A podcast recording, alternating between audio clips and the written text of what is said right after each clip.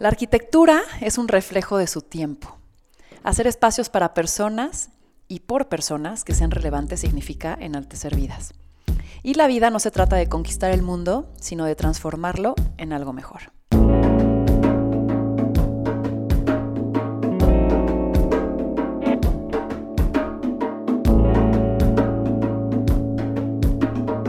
Esto es Más cabrona que bonita.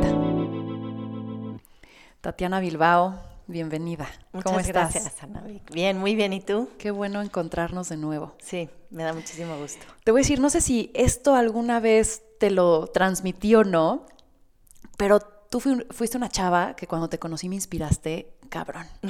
O sea, me acuerdo cuando fui a verte a tu oficina, que sigue ahí en Reforma, ¿no? Sí. Salí y dije, esta chava inteligente, guapa, que se viste increíble, que tiene esta pasión y esta filosofía de vida que me encanta, yo quiero que algún día mis ojos me vibren y me brillen igual que lo hacen cuando ella habla de la arquitectura. Ay, gracias. Eso fue lo Qué que lindo. pensé cuando salí de esa oficina. Eh, te lo tenía que decir. Yo creo que has inspirado a muchísima gente y le has abierto la puerta a muchísimas mujeres también arquitectas, ¿no? Tal vez esa no era tu inicial eh, misión, ¿no? Tú estabas siguiendo tu camino, pero creo que has dejado un chorro de huella y eso es padrísimo. Así que si te parece bien, quisiera empezar con un- una serie de preguntas rápidas para entrar a calor. Venga. Entonces, di lo primero que se te venga a la cabeza, ¿sabes? Hagamos de esto un juego, algo divertido. Entonces, la primera es, ¿qué te hace reír? ¿Tú así? la vida me hace reír, la verdad. El peor defecto del ser humano. Mm, La deshonestidad ¿En qué crees? en mí y en las personas que me rodean. ¿Cuáles son tus tres objetos favoritos? Objetos. Es difícil porque los objetos normalmente no me representan muchas cosas. O- y, si, ah, y si son intangibles, ¿cuáles serían tres cosas que, que- que son tus cosas favoritas? Normalmente son las personas mis cosas favoritas y en este caso pues mi familia son mis personas favoritas. ¿Cuál es el libro que más ha cambiado tu vida? Yo creo que no hay uno en específico, pero ahorita estoy como muy metida en, en, en, eh, en entender la vida monástica. Ok. Y hay uno que se llama Altísima Pobrtad, de Giorgio Agamben, que, que ha generado impacto en este último periodo de mi vida, ¿eh? porque la verdad es que creo que libros hay muchos y no creo que haya, para mí al menos, no hay ninguno que yo te diga, a este ya me transformó de por vida siempre, ¿no? Claro. En el momento que, en el que estoy viviendo, me encuentro cosas y de repente me transforman cosas En en, ciertas ese momento, etapas. en ciertas etapas. Ahorita en esta, ese. ¿Algún ritual, maña o algo que te distingue eh, que hagas al trabajar? Eh, comer como todo el día. Eh, ¿Crees en la magia? Absolutamente sí. ¿Mejor momento del día? Aquel que viene una idea loca a la cabeza. ¿Tu arquitecto favorito? ¿Por qué arquitecto? ¿Puede ser arquitecta? Esa es muy buena respuesta. ¿Tu arquitecto A favorita? Eh, vuelve a ser lo mismo. Creo que a mí, eh, a mí me inspira eh, hasta la forma de respirar de alguien. Entonces es difícil decirte cuál es el mi arquitecto favorito en la totalidad. Yo no creo en los totales. Creo que ese es el problema. Por Claro. eso me cuesta responder Nos estas gusta el preguntas gris. así. Nos gusta el gris. Pero bueno, una de las personas realmente que ha sido como no solo fuente de inspiración, sino también guía en mi camino es Jacques Herzog. Y Ha es gran mi amigo, tuyo además, ¿no? Exacto. Ha sido mi amigo, mi mentor, este, últimamente como muy presente.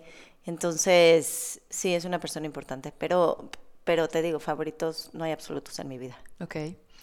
¿El cliente siempre tiene la razón? No para nada. El cliente nunca tiene la razón. ¿Qué significa arquitectura?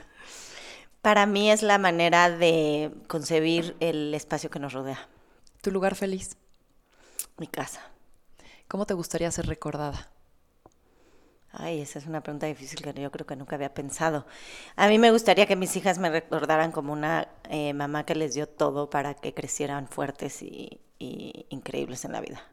Qué padre.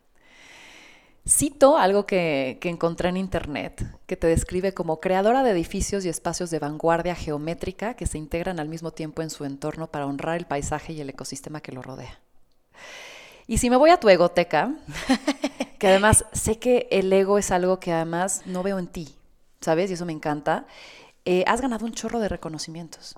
La primer Bienal de Paisaje como mejor proyecto por el Jardín Botánico, Emerging Voices por la Liga de Arquitectura de Nueva York.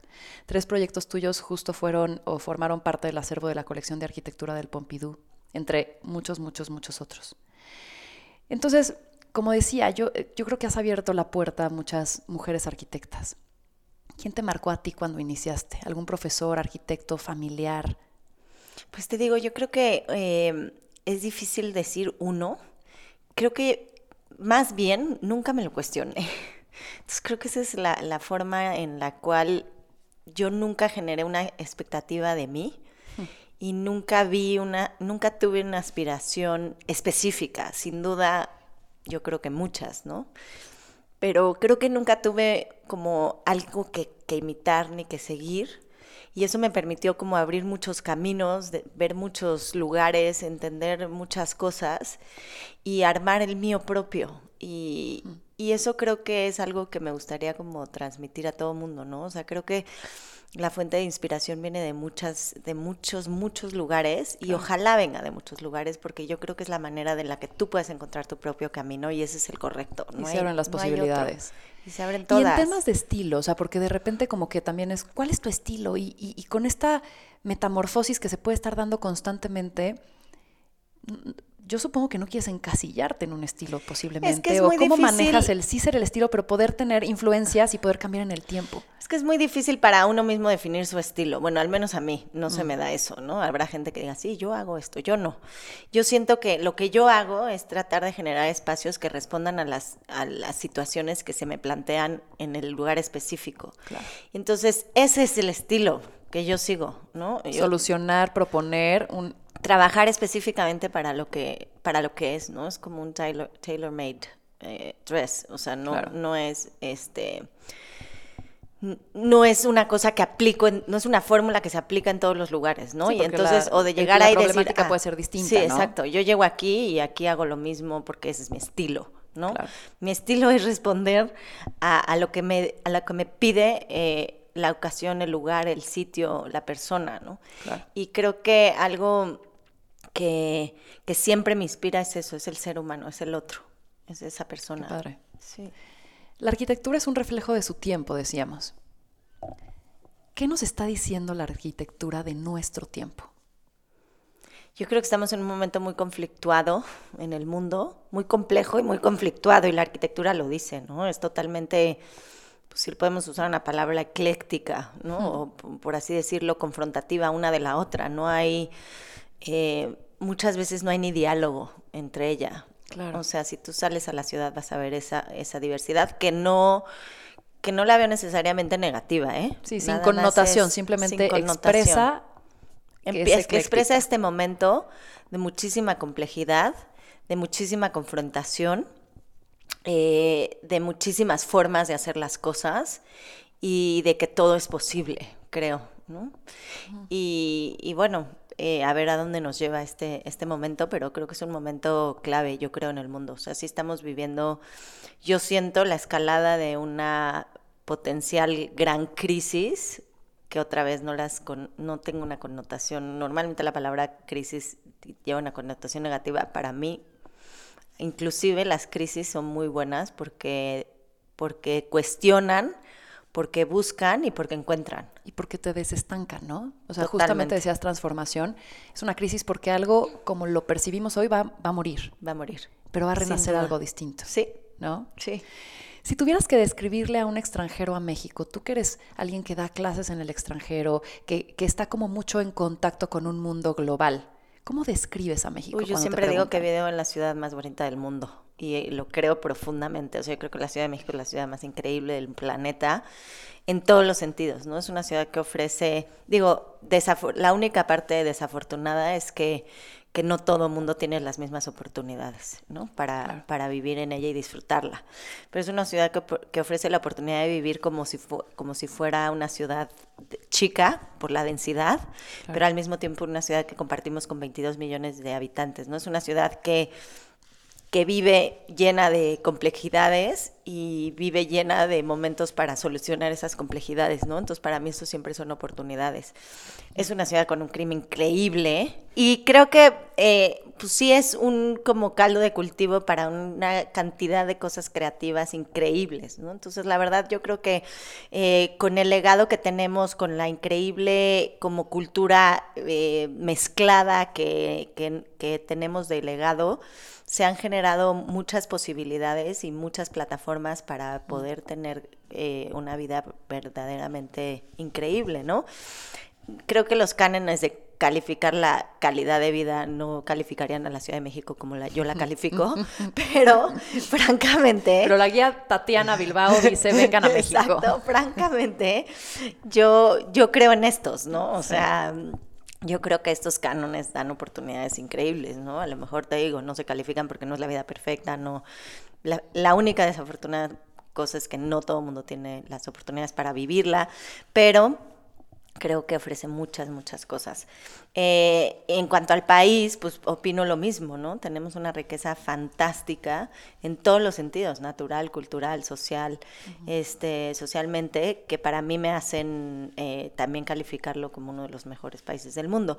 Desafortunadamente, pues hoy en día los calificativos también se dan económicos y financieros y eso hace que económicamente y financieramente toda la gente no tenga las oportunidades. Eso debería de cambiar. Ojalá en esta crisis eso, eso, sea una de, los de las cosas que se cambie. Genial. Supongo que ha habido muchas Tatianas en tu caminar. ¿Qué ha sido indispensable para tu evolución? ¿Qué ves algo como constante cada vez que das como este... Yo creo que la disciplina. la disciplina. La disciplina de seguir, sin duda. Creo que eso es algo que, que, sí te da muchas cosas en la vida.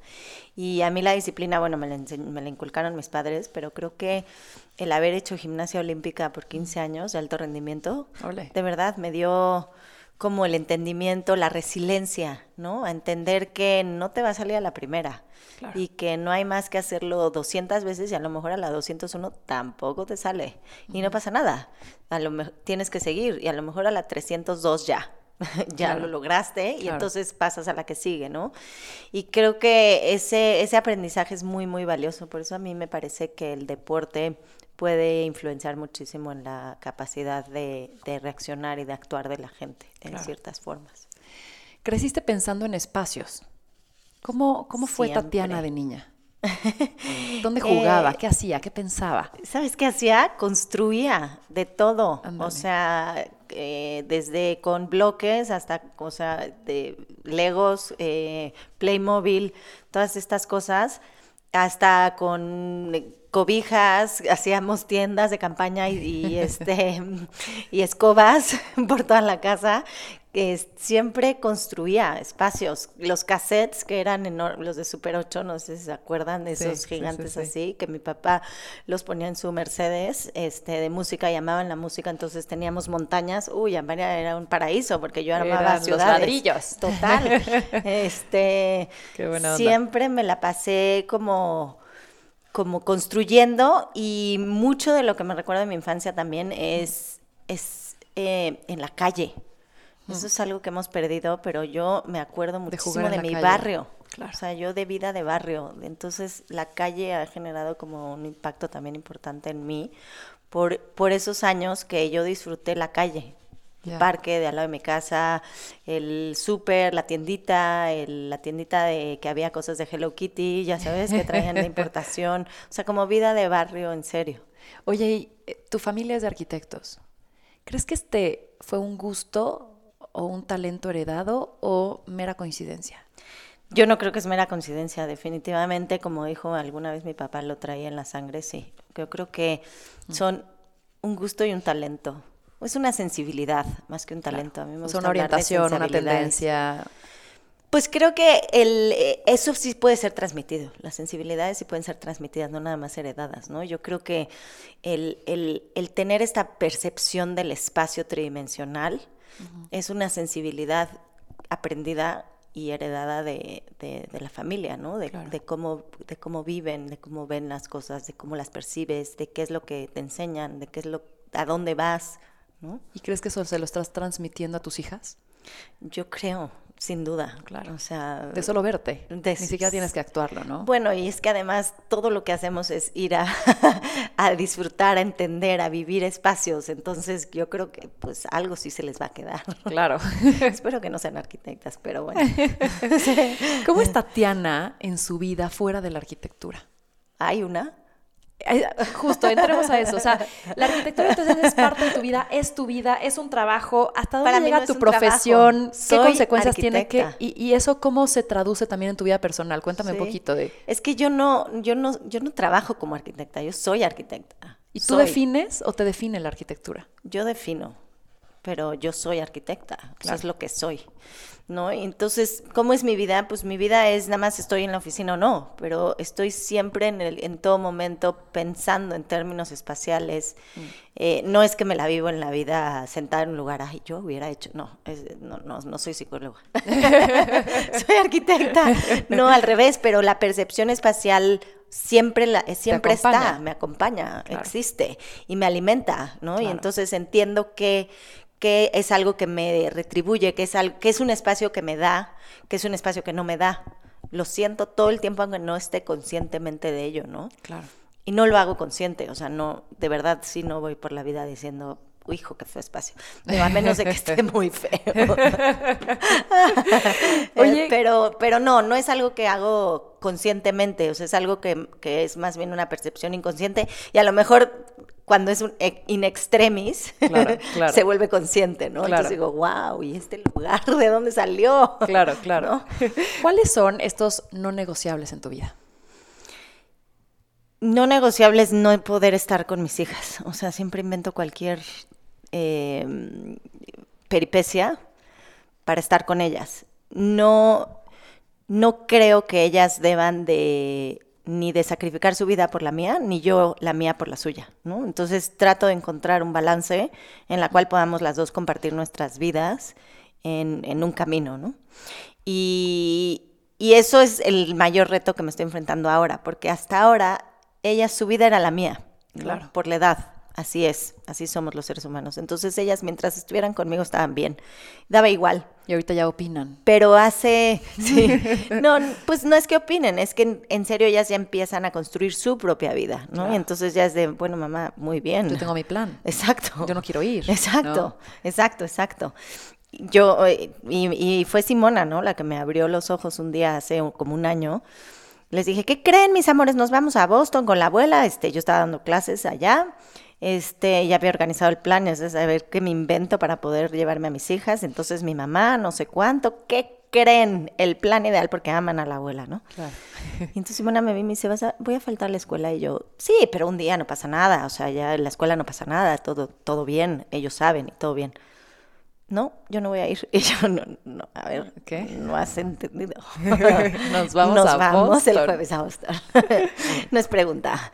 Y entonces se me quedó viendo con cara de, no mamá, es que el viernes vamos a tener el ensayo de no sé qué y llevaba tres semanas en la nueva escuela y mis amigas y no sé qué. En la noche me quedé pensando y dije, pues es que esta ya es su vida. O sea, y yo no puedo estarla sacando y metiendo en el momento que se me dé a mí la gana, ¿no? Órale. Entonces, pues se quedó, no fue a Boston, yo me tuve que ir y este y bueno, entonces hay que negociar cuáles son, entonces son esos momentos en donde podemos compartir, ¿no? Las dos, eh, nuestras vidas. Y ese Porque tienes un chorro de, o sea, justo esa era mi siguiente pregunta, ¿no? O sea, ¿cómo, o qué has dejado? Tú eres muy libre. Yo al menos desde siempre que te he visto, te veo como en movimiento, con mucha independencia, ¿no? ¿Cómo de repente con esta parte familiar, llámese esposo, hijas, lo que sea, que tienen también sus vidas, ¿qué cambias de la tuya? ¿Cómo, a través de esta negociación, ¿a qué, has, a qué, has qué has logrado para que esto no sea algo que te detenga de esta libertad? ¿Cómo lo ves? Lo pues yo creo que lo primero es entender eso, ¿no? Que todos tienen el derecho a la misma libertad que yo tengo, claro. ¿no? Entonces ahí es cuando dices, claro, o sea, este es el momento de que Sandro dice que, que, tiene que estar en no sé cuánto, a mí me toca cancelar o cambiar este viaje, ¿no? Y, o ahora me toca ir con él, ¿no? O con las niñas lo mismo, lo que te digo, o sea, en el momento que Simona me dijo, no, mamá, es que para mí estar ese viernes en la escuela es muy importante, dije, a ver cómo le hago, pero tengo que encontrar la fórmula para que ella se quede y la encontré, ¿no? Entonces, y yo me yo no podía cancelar, o sea, no, no era negociable. O sea, te has vuelto mucho más creativa a partir de que tienes que tener una logística de varias vidas. Sin duda, sin duda. Esto es una logística que hay que maquinar, que es creo lo más difícil que hago en mi vida, sin ninguna duda. pero Tatiana mamá es una nueva Tatiana. Digo, llevas cinco y siete, siete años de tus hijas, ya llevas una temporadita. Sí. ¿Qué viste distinto de la Tatiana mamá que tal vez no habías descubierto en la Tatiana no mamá? La capacidad de amar. Es una incondicionalmente impresionante, o sea, no crees que puedas querer de la forma en la que en la que quieres y es un cliché, pero es verdad. o sea, todo el mundo lo dice y tú dices, ah, ¿en serio? No, pero sí es muy impresionante. O sea, si te descubres otra persona, es muy impresionante. Sí, eso descubrí de mí. Ok, y volviendo al tema de la arquitectura, ¿a qué le das más peso? ¿A la estética o a la funcionalidad? Es un balance. Yo creo que en la vida, como te dije, para mí no creo en los extremos ni en los absolutos. Y, y ese es lo más difícil de encontrar. Y creo que cuando el balance es perfecto es cuando la arquitectura es perfecta. ¿Cómo fue hacer la casa de Gabriel Orozco? O sea, cuéntanos algún secreto, curiosidad, anécdota. Eh, bueno, una aclaración, la casa no es eh, diseñada por mí, la diseñó Gabriel Orozco. Este, al principio, em, cuando no teníamos trabajo, un día decidimos diseñarle una casa a Gabriel Orozco, a quien no conocíamos de ninguna forma. Y alguien nos dijo, pues yo conozco al amigo, conoce al amigo que conoce a Gabriel Orozco quieren conocerlo y nosotros. Ya habiendo hecho ya habíamos diseñado una casa. Inspirado en él, ok. Sí, inspirado en él y su obra. Okay. Y lo conocimos y ahí lo conocí. Y de ahí como que de alguna forma, pues claro que eh, él en ese momento vivía en París, ¿no? Entonces yo iba a París y decía, oye, ¿puedo ir a visitar tu estudio? ¿Me enseñas qué haces? Y ya, pues y aprovechando que lo conocía, pues ya quería saber más. mi maqueta? no, no, no, no, no. O sea, ya, ya ah, lo conocimos, lo conocimos para enseñarle la maqueta le, dio mucha risa. Este... Se vio identificado, dijo, ay, sí, se parece a mi obra, ¿no? O dijo, ah, qué chistoso que, piensen en mí. Yo creo que fue un poco, sí, no, no creo que ni una ni otra. Este, porque incluso como que de alguna forma le trató de dar seguimiento y dijo, bueno, podría ser buena idea construir una casa. Y ya, y ahí se quedó, ¿no? No pasó nada más. Y este, y luego él un día llegó a mi oficina con una maqueta y me dijo, oye, Tatiana, diseña esta casa que viene de un, de una estructura en un observatorio en la India. este, ¿Me ayudas a construirla? Yo le dije, con muchísimo gusto. Y este... Porque, a ver, contextualicemos. es una casa en donde la alberca está encima de ella sí. y ella está... Toda, toda la casa está por debajo. Cuéntanos un poquito qué curiosidades tenía la casa. es una estructura que era un observatorio. Sí. Y entonces nada más era el observatorio, la misma geometría, la misma estructura, todo hecha casa, o sea, ocupada para una casa. De acuerdo. Este, y esa es la, forma en la que la, la, construyó. Y mm, nada, yo creo que el proceso de aprendizaje más grande de ese, y que todos fueron grandes, fue eh, el entendimiento de la capacidad de la mano de obra en el país. O sea, yo me di está, está en Oaxaca, ¿no? Está en Oaxaca. ¿En Puerto Escondido? Sí, cerca de Puerto Escondido, y yo me di cuenta, bueno, construimos con la gente local, este, y obviamente eso es un caso extremo, pero me di cuenta cuáles eran las capacidades y las posibilidades de, de, trabajar con esta gente, que es en realidad la gente que migra a las ciudades, que acaba construyendo en todos lados, son estas gentes que vienen de sitios como este, ¿no? Claro. Entonces, para mí ese aprendizaje fue muy grande, o sea, sí, eso sí fue un momento que cambió eh, la forma en la cual pienso y hago arquitectura sin ninguna duda. El, entendimiento y la cercanía que tuvimos con esa, con esa mano de obra, con esa gente. Mm. Estuvo, eh, fue una experiencia increíble, la verdad. Sí, más allá de, todo el proceso de, la obra de Gabriel Orozco. Claro. Oye, ¿y cuál es el proyecto que más le guardas cariño? Yo creo que es el jardín botánico. Siempre lo digo y, y sigo pensándolo. Eh, ahora hay retos nuevos y cosas increíbles, ¿no? Hay un proyecto que, que, creo que se va a volver el proyecto de mi vida, que es un monasterio. Órale, ¿dónde va a estar? En Alemania. Increíble. Pero creo que al final del día, el Jardín Botánico, pues siempre va a ser ese proyecto en el cual fue mi primer proyecto como grande, sola, en México. Mm. Este, ha sido un proyecto en el cual sigo trabajando desde hace 15 años, lo cual la verdad es que es una oportunidad. ¿Porque se va ampliando o porque lo estás modificando? No, porque es, es, es una opción, es una mm, es un espacio como limitado, bueno, no es, o sea, no es chico, es, nada más tiene un confín, ¿no? Claro. no es nada chico, eh, tiene 10 hectáreas, pero el, el, espacio fue planeado como para hacer una intervención en, todos sus, en toda su extensión y se ha ido haciendo poquito a poco, que me encanta. Y que es un lugar vivo. Es un lugar vivo. Y he leído sobre sobre que, a ver, algo que también me, me impactó mucho desde que te conocí es que tú decías, no hay que construir verticales, ¿no? Hay que construir espacios que justamente tengan el fin de reunir a la gente. Exacto. Y, este lugar es vivo y por lo que leí también de él es como, eh, pues has jugado en que el arte tenga un rol eh, que se funda también con la naturaleza y que hay ciertos árboles que, que, se pueden ir modificando de acuerdo a sus raíces y tienen cierto movimiento, pero forman parte, ¿no? Y se van adaptando al espacio.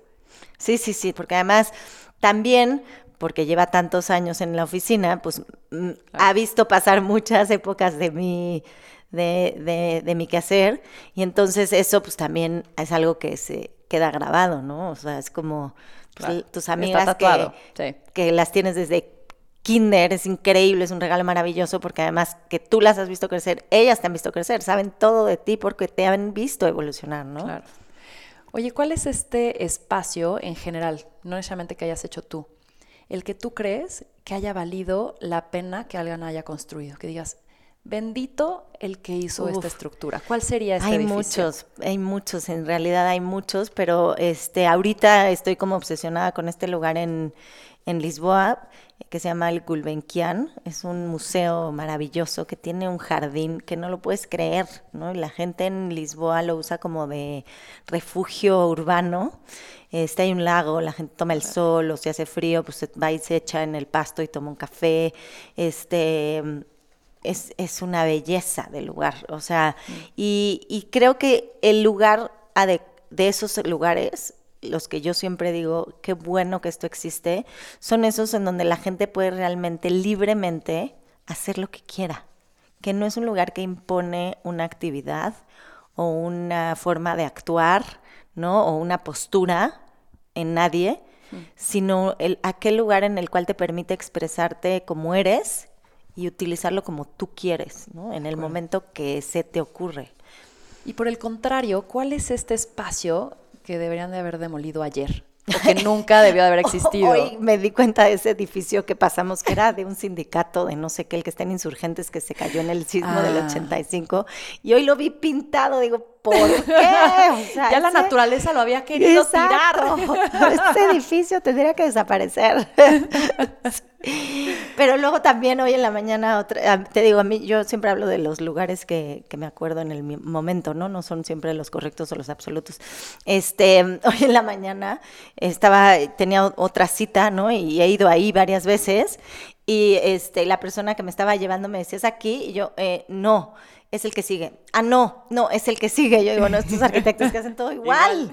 o sea, ¿por qué? Claro. Eso tampoco debería existir, ¿no? Que restan personalidad, ¿no? A un, espacio. Pues sí, se vuelven genéricos y entonces podrían estar tanto aquí como en Sri Lanka, como en Nueva York, ¿no? Y podrían hablar de ser un eh, edificio de oficinas, de departamentos, un, un, centro comercial, un aeropuerto. O sea, un espacio no nada más tiene que ofrecer esta, no funcionalidad, pero tal vez sí el objetivo de, que tiene de reunir o el propósito, sino que además también es per se un grito de comunicación. Totalmente, tiene, eh, tiene que ofrecer una posibilidad de identificarte con él.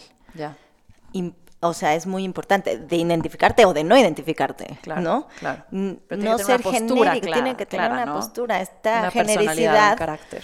Pues yo siento que nos está matando, o sea, creo que estamos convirtiendo al mundo en un genérico. En zombies. En zombies. Y, y está eliminando la posibilidad de ser, eh, de ser tú porque todos los seres humanos somos distintos, todos. Y hoy en día, de veras, si haces una encuesta, todos quisieran vivir igual.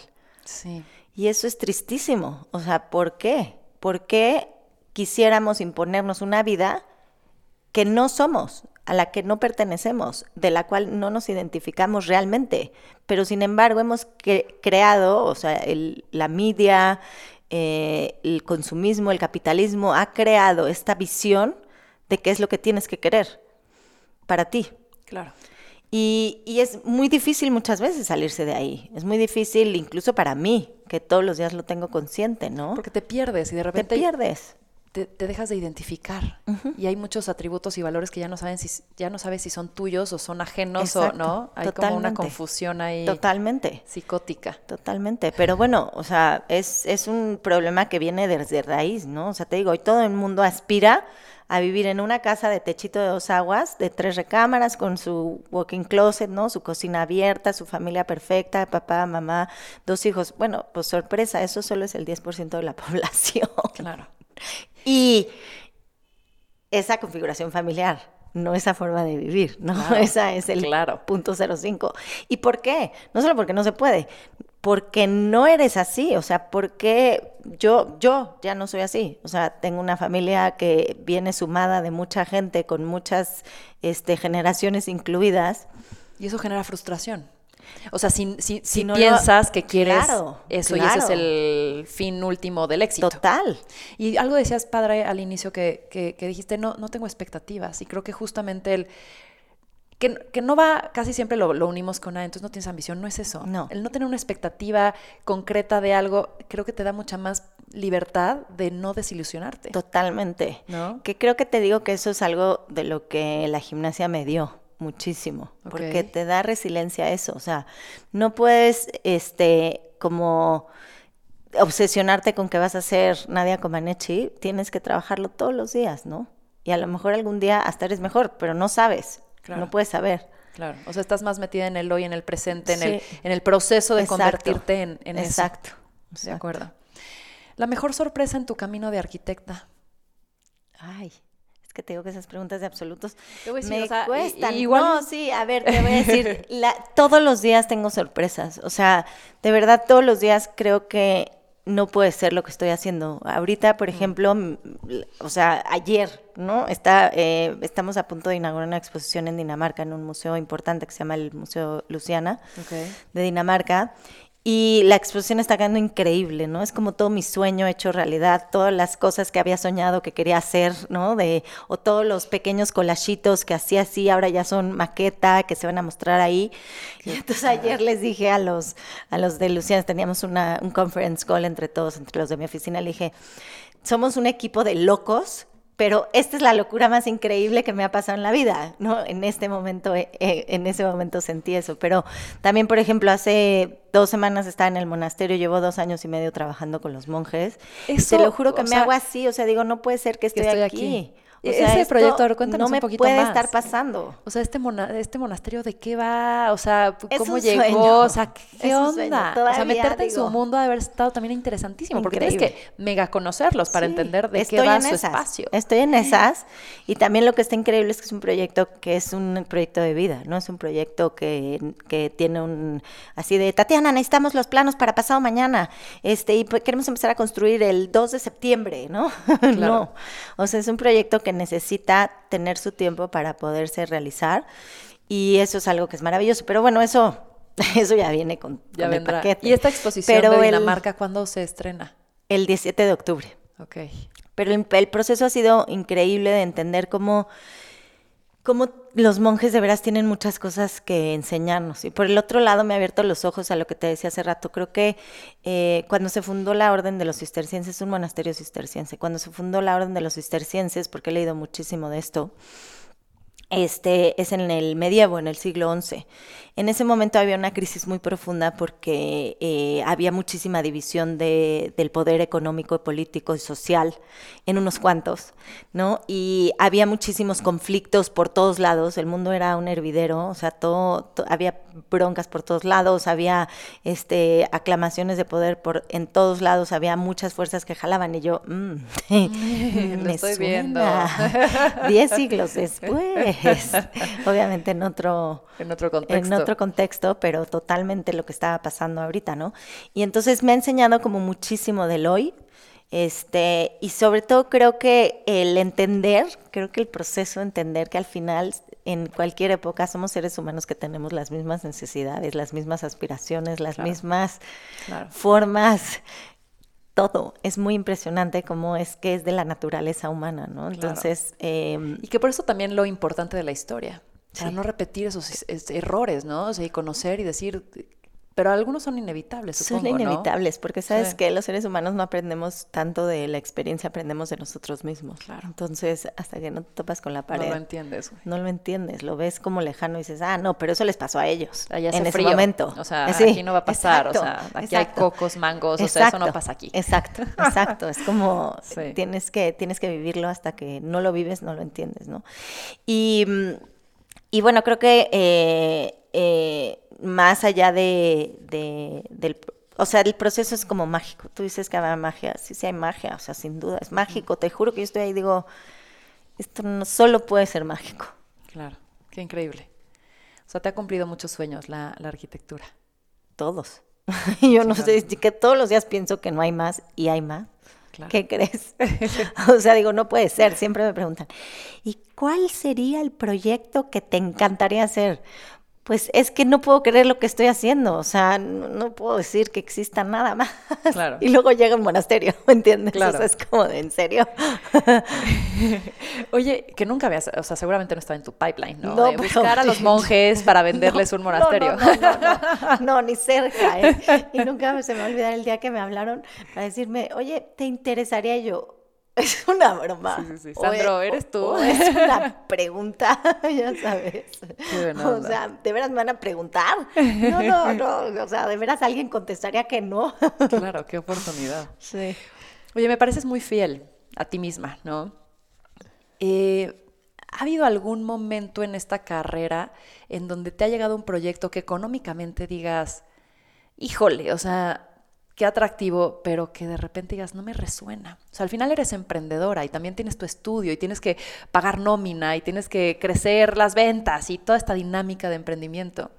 ¿Ha habido un punto en el que dudes o hayas dejado pasar un proyecto que digas, me duele en el alma, en el bolsillo, pero no puedo hacerlo? No, porque yo no tengo como una prioridad económica en mi vida.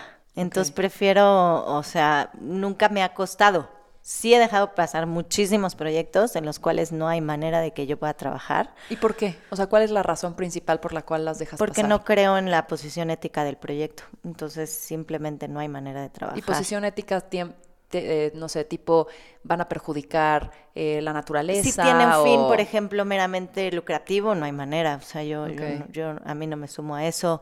Si tiene, este, si tiene un, fin de, sí, de depredación de alguna forma, de cualquiera, social, económica, cultural, política, no le entró. Sin ninguna duda, aunque tenga que sacrificar lo que tenga que sacrificar. Y no me duele, porque yo o sea, ni lo disfrutarías hacer, ¿no? Nada. Y la verdad, fin de la línea, este, yo necesito hacer lo que, lo que creo que, que debo hacer.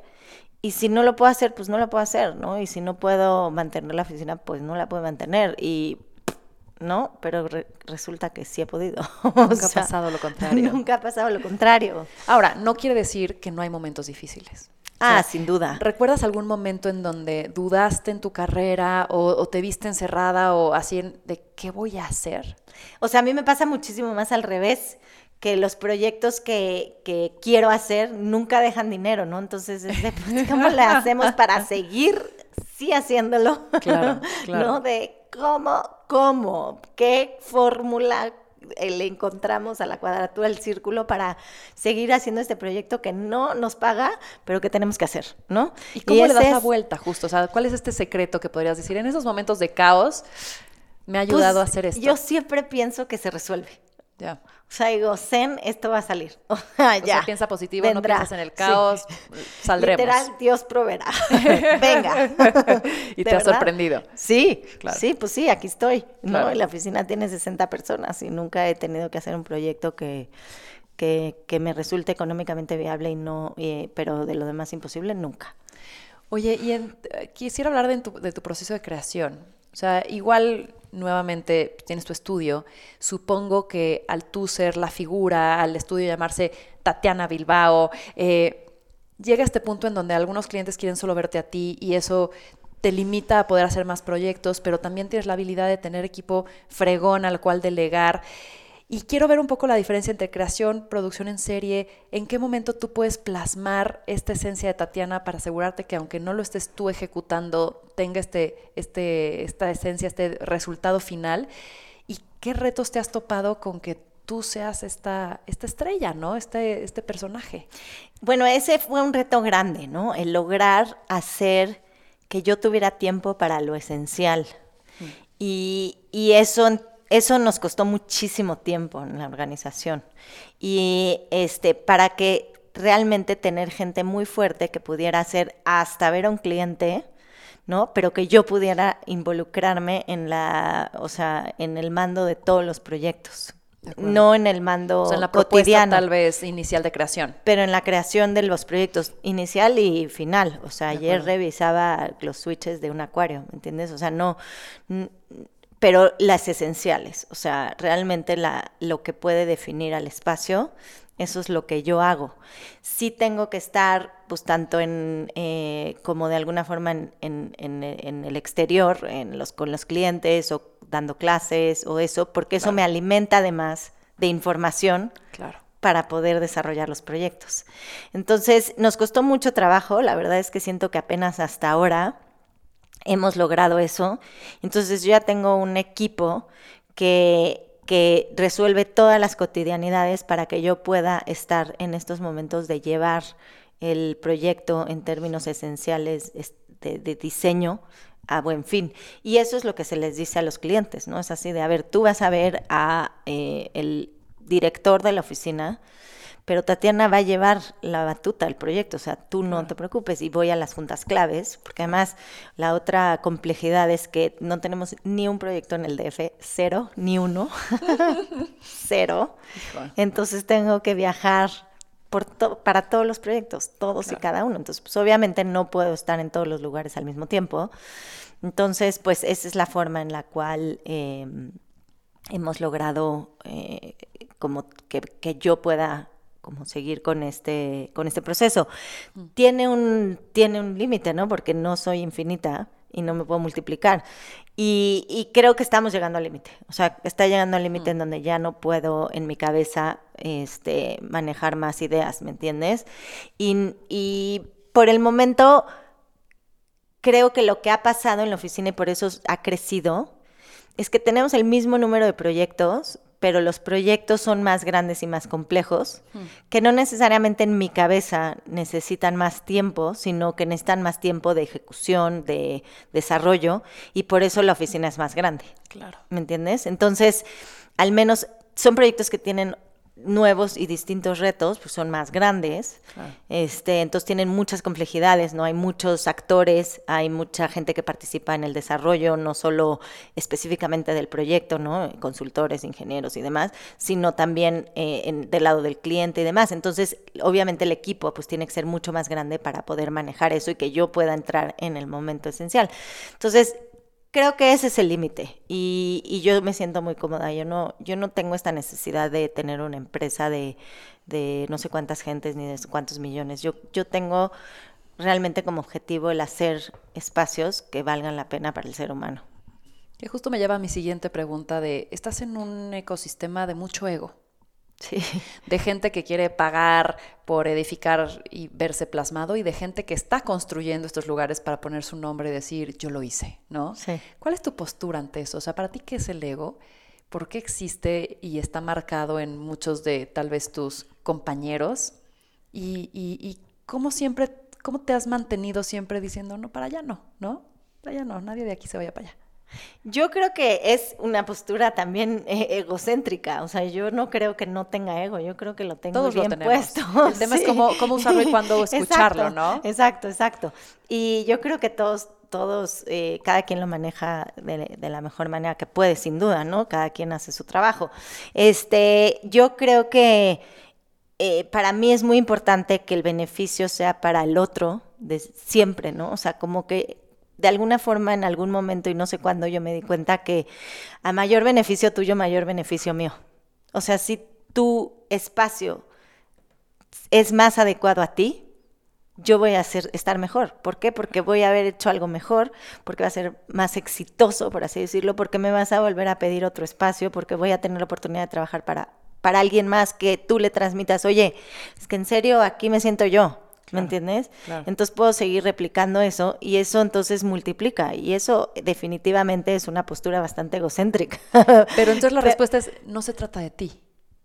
Se trata de mí al final. Se trata de ti al final. Al inicio no, al final sí. Siempre. siempre regresa. Claro, siempre regresa. O sea, y esta es la primera frase que yo les digo a mis alumnos cuando se sientan y les digo, a ver, yo les voy a explicar algo. Yo vengo aquí a dar clases para aprender yo, primero, antes que nada. Y si yo no aprendo, ustedes no aprenden. Entonces, eh, tienen que entender eso. Yo no, yo no tengo aquí las respuestas de todo, yo tengo más preguntas que respuestas y todo lo que les traigo hoy son preguntas. Y al final del curso espero que tengamos todavía más preguntas y en, en, en tanto más aprenda yo, más van a aprender ustedes, ¿no? Y todo el mundo se queda así como de, ¿cómo? Pago 55 mil dólares al semestre. ¿Tiene preguntas para mí? Exacto, como, ¿cómo? Y al final del día todos aprendemos y por eso lo hago verdaderamente. O sea, yo lo hago es algo colaborativo también, ¿no? Que de fin propio, pero que al final del día dejas también algo para el fin común. Pero es exactamente lo mismo en todo lo que siento que hago, ¿no? O sea, creo que es una postura muy, egoísta porque vuelvo a lo mismo en términos como de familiares. Siento que entre mejor esté mi familia, mejor voy a estar yo al final del día. Claro. Voy a tener más oportunidades de hacer lo que quiero, voy a tener más oportunidades de... Es muy egoísta y es muy egocéntrico. Pero, el, pero el egoísmo no es, necesariamente algo, algo negativo. No, Porque cada quien se tiene que hacer cargo de cada quien. Claro. ¿No? Claro. Oye, cuéntame, ¿para ti qué es el éxito y cómo lo encuentras? Para mí el éxito es ser feliz. Este, y yo lo encuentro en cada minuto de mi vida. O sea, ¿Y cómo sabes que estás siendo feliz? Más bien, exacto, no, no, no tengo una medida, es disfrutarlo, ¿no? Es como vivirlo, vivir el momento, este, como sea, ¿no? Ese es, ese es yo creo que más bien la clave del éxito, es vivir todos los momentos, ¿no? Y disfrutar cada segundo de tu vida. Eres celosa de tu tiempo. Mm, ¿En qué sentido? Lo cuidas, supongo. Decides qué hacer, qué no hacer. Sí, sí, sí, sí, totalmente. Sí, sí, sí, sí. Cada vez más. Claro. Cada vez más y lo he aprendido más, sobre todo con las niñas, ¿no? O sea, ayer le, decía a una chava de mi oficina que tiene una niñita chiquita, ¿no? Y, es, eh, ella está haciendo el monasterio. Y, este, y entonces tenemos un taller que va a estar muy, muy padre en septiembre. Y llegó y me, me vino a decir, tengo una mala noticia, pero no puedo ir porque no puedo dejar a Leonora no tengo con quién dejarla y no voy a poder ir, porque es en Europa, no es tan fácil, ¿no? Este, y la niñita tiene un año y medio o algo así. Le dije, no, no te preocupes, te conectas por eh, Skype y digo, o sea, ni modo, qué lástima, o sea, porque yo sé que ella tenía ilusión. Le dije, pero yo te voy a decir algo, todos esos sacrificios que haces por tu hija se regresan de forma positiva. Todos los sacrificios que hagas por tu trabajo nunca se van a regresar, no vale la pena. O sea, y yo lo he aprendido alrededor de estos, a lo largo de estos años, ¿no? O sea, si yo un día dejo un festival, dejo de ir a un festival porque tengo una cita de trabajo, es lo, la peor idea de todas, o sea, y me di cuenta no, no de la manera fácil, ¿no? Mm. Este, y entonces ahora no lo hago, o sea, la gente me dice, oye, pero es que la junta, la presentación del concurso es en Nueva York, ¿qué tal? No, es el festival de la escuela de mis hijas, pero ¿y? ¿Y? O sea, no tengo ninguna duda, voy a ir al festival, o sea, ¿por qué? ¿Por qué cambiaría el, me perdería el único festival de la niña eh, a esa edad, en ese momento, que va a actuar de tal, que para ella es además vital en su vida, marca un antes y un después en ese momento de esta chiquita, para presentar un concurso, pues ya lo perdí. So what? O sea, tendré otras oportunidades, se abrirán otras, pero a mi hija no la voy a dejar. Se lo dije ayer a, Simona, se llama Simona también como mi hija, la, la, arquitecta. Me dijo, qué bueno que me dices porque me sentía muy mal. Le dije, a ver, siempre te queda el, me perdí eso. Pero al final del día y al paso de los años, no te vas a volver a acordar que te perdiste ese taller, de ese proyecto. ¿Cómo diseñarías el mundo para que justamente no haya este tema en donde hay como muchos sacrificios más hacia eh, la mujer de lo entre lo personal y lo profesional? O sea, si pudieras tener una pluma y decir, va, esta es mi maqueta, mi hoja en blanco, ¿cómo sería el mundo para que hubiera menos frustración por parte de la mujer? Yo creo que es una cuestión de presión social, porque yo me he dado cuenta que yo, al menos, Tatiana, la verdad, pues mira dónde estoy, mira lo que estoy haciendo, no he perdido ni una oportunidad y yo de veras he aprendido, o sea, no es que digo no a todo, obviamente, pero he aprendido a entender que cuando quiero ir a un lugar, o sea, quiero ir al festival de mi hija, puedo ir al festival de mi hija, pase lo que pase, se caiga el mundo, relampague, truene. Y así lo digo también, creo que eso es también una postura que todas podríamos ayudar, ¿no? Yo me acuerdo perfecto una amiga que un día me dijo, no es que me dio pena decirle a mi jefe que iba a ir al, llevar al doctor a mi hijo y entonces le inventé que tenía no sé qué. Le dije, no, ¿por, qué?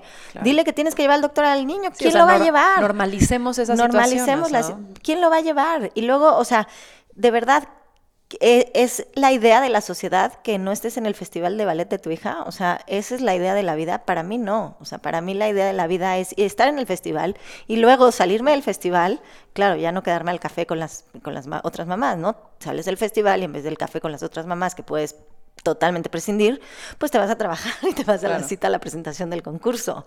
Y entonces inviertes tu tiempo en donde, en donde yo creo que al final del día más te da. Y creo que como sociedad tendríamos que no juzgar eso, ¿no? Y esa es mi decisión. O sea, creo que es muy difícil, eh, como a mí, otra de las cosas es que creo que me importa poco lo que dicen los demás. De acuerdo. Entonces, si la mamá de la amiguita de mi hija dice que soy una loca peligrosa porque me voy de viaje cada tres días, pues tiene dos problemas, decirlo y no decirlo, ¿me entiendes? Pero creo que hay mucha gente que dice, híjole, no, lo que te, digo de mi amiga que sea, híjole, no, que va a decir mi jefe. con todas las expectativas de afuera, ¿no? Exacto, que va a decir mi jefe, va a decir que no soy profesionista y que no soy profesional. Pues que lo diga, sí, a lo mejor lo va a decir porque estamos en ese momento. Pues que lo diga y... Nos debemos volver, más humanos, ¿no? Las empresas también. O sea, sí. Este y el entender que a lo mejor para ti sacrificar el Festival de la Niña no te causa ningún conflicto porque y también respetar eso exacto y también decir oye qué, qué bien it's your life o sea tú realmente crees que no es importante el festival de la niña qué maravilla felicidades enjoy presenta tu concurso me entiendes para mí es importante, qué padre, felicidades, enjoy. O sea, yo creo que es más un poco como el tema de, de, poder dar esa libertad a todo mundo de hacer lo que se le dé la gana, y, pero tenerla interiormente. O sea, darte a ti. Darte a ti esa posibilidad. Y jugar con tus prioridades de una manera armónica para ti, ¿no? Exacto, exacto. O sea, y, mejor con lo que tienes. Y yo confiar en ti, que tú estás decidiendo que esas son tus prioridades en la vida. Claro, claro. Eh, ¿Cómo maneja Tatiana Bilbao el fracaso? Mal, como todos. Desde trato de, aprender. O sea, y trato de, decir, bueno, pues esto no salió y qué podemos aprender del proceso, pero creo que en el momento me frustra, es doloroso y es y, y, me cuesta trabajo, sí me cuesta, pero, pero ya una vez superado el, el impact, primer impacto. Siento que obviamente después de, de, tantas frustraciones, por eso te digo, generas una cierta resiliencia que te ayuda a más rápido decir, ok, ¿qué aprendimos de esto? ¿Dónde, ¿A dónde lo llevamos del lado positivo? Y bueno, pues no pasó eso, pero podría ser así, ¿no? Y pero bueno, bueno, pues ahora no, hay, no hago eso, pero voy a hacer esto. Entonces, creo que em, conforme pasan los años aprendes a, a ser más resiliente. ¿Qué te da miedo? Morirme. Aunque todos nos vamos a morir, pero, pero sí me da miedo. Post monasterio tal vez tienes otra respuesta. tal vez te tranquilizan. ¿Y has dejado alguna oportunidad por miedo? Eh, no, no, soy muy aventada. Creo que al revés, soy muy inconsciente. Oye, hablábamos hace rato también de preguntas, respuestas, tal. Asumiendo que hay un Dios o un ser supremo, ¿qué le preguntarías? Asumiendo que te va a responder porque él sabe todo. ¿Qué le preguntarías? Ay, qué buena pregunta. Este. ¿Qué le preguntaría? Yo supongo que hay y supongo que todos los días le pregunto, ¿no? este, pero así, así como pensándole en una. Le preguntaría qué es más importante, la, la felicidad o la o disfrutar, o la, vivencia, la felicidad o la vivencia. De acuerdo. Para ir cerrando, ¿Qué le dirías a las nuevas generaciones de mujeres arquitectas? Les diría que, que, que tienen que entender que en el mundo todavía las cosas no han cambiado, ¿no? Yo creo que cuando yo salí, yo fui muy egoísta de pensar que, que no debía yo de ser esa persona, de llevar la bandera de la postura de género y no sé qué, ¿no? La verdad es que nosotros todos los días tenemos que poner un granito de arena para que es para que a todo en el, a todo mundo en el mundo le quede claro que las personas somos personas y no importa si somos hombres y mujeres, mm. si somos distintos, porque creo que somos profundamente distintos, este, pero que no por ello deberíamos de tener oportunidades distintas, ¿no? Eh, que deberíamos de tener las mismas oportunidades. Este, y eh, creo que eso es algo que tenemos que, que, todavía llevar todos para que un día, en muchos años, dejemos de hablar de dejemos de hablar de esto. Y creo que es muy importante y cada generación tiene un reto distinto, ¿no? O sea, creo que eh, en el pasado todas estas mujeres tuvieron que convertirse hombres para que hoy nosotros podamos ser mujeres y estar hablando de esto, ¿no? Porque si, si piensas en la generación de Angela Merkel, Margaret Thatcher, bueno, es un poco antes, este, pero Hillary Clinton, pero este, Zaha Hadid, estas mujeres se tuvieron que volver hombres desde la forma de vestir, la forma de actuar para poder llegar a estas posturas de poder. Para ser tomadas en cuenta. Hoy en día ya somos mujeres, nos vestimos de mujeres, eh, tenemos hijos, este, ¿no? Somos mamás y o no, pero somos mujeres, ¿no? Y usamos tacones, este, la verdad. y eh, y estamos llegando a esas posturas, ¿no? Entonces, ¿cómo podemos, cuál, sin duda habrá otros nuevos retos para las nuevas generaciones, que creo que el reto que viene es la parte de la integración de los hijos, porque muy bien, ahora ya todos somos mujeres, tenemos las mismas oportunidades y qué les va a pasar a los hijos, ¿no? O sea, si el marido trabaja igual que la mujer y quiere lo mismo y tiene las mismas ambiciones y los niños... ahí viene nuestra crisis positiva. Sí. Vas a ver. Sí. Entonces creo que, em, pues, que, que, tomen los retos de su momento, que no los, eh, no los soy a adivinar porque no soy adivinadora del futuro, para entender qué pueden hacer por, por, por la igualdad, este de todo tipo, ¿no? Porque, porque no nada más la de género es la importante, también la racial y cultural en el mundo pueden hacer, ¿no? De acuerdo. ¿Dónde te encontramos? Quien quiera conocerte más, saber más, porque no eres, oficina. eres muy activa en redes, ¿cierto? No, nada, nada. Entonces, si queremos saber más de ti, te googleamos. Exacto. y que tengan suerte. no, eh, la página hay una, eh, en la página solo hay una información de contacto. pronto no, ¿eh? Ahora sí, pronto vamos a hacer un poquito más eh, de esfuerzo porque Pero hay das conferencias, talleres, Doy conferencias en todos lados, eh, siempre hay, y en doy clases este, exposiciones, pero en, en, hacemos un gran esfuerzo por cada las personas que nos contactan por correo, por teléfono, que los datos están en la página, de contestarles, de recibirlos. Eh, aquel alumno de arquitectura que quiera o de cualquier cosa que quiera visitar la oficina, siempre tenemos las puertas abiertas este, para que vengan a ver lo que hacemos, cómo lo hacemos. Nos encanta compartir lo que hacemos. No, no soy muy afín a las redes sociales porque tampoco creo mucho en ellas eh, o no las entiendo más bien. Todo lo que no creo no lo entiendo. Eso es muy cierto. Entonces no las entiendo y no me he dedicado tiempo para entenderlas. Este, entonces por eso no, no comunicamos nada ahí, pero si vienen somos muy comunicadores. Genial. Y vale la pena conocerte, vibrarte y siempre te lo digo, te tienes un gusto hablar contigo y es un gusto estar contigo y eres una mujer que me inspira un chorro y cada vez que me preguntan, oye, ¿quién te inspira? Sigue saliendo, sigues apareciendo en mi mente y lo seguirás haciendo. Muchísimas gracias, Anavi. Así que, bueno, como la arquitectura, lo que hacemos es reflejo de nuestro tiempo qué tanto estamos tratando de conquistar el mundo, qué tanto lo estamos dejando mejor de lo que lo encontramos. Esto fue más cabrona que bonita. Gracias, gracias Tatiana. Muchas gracias. qué gusto.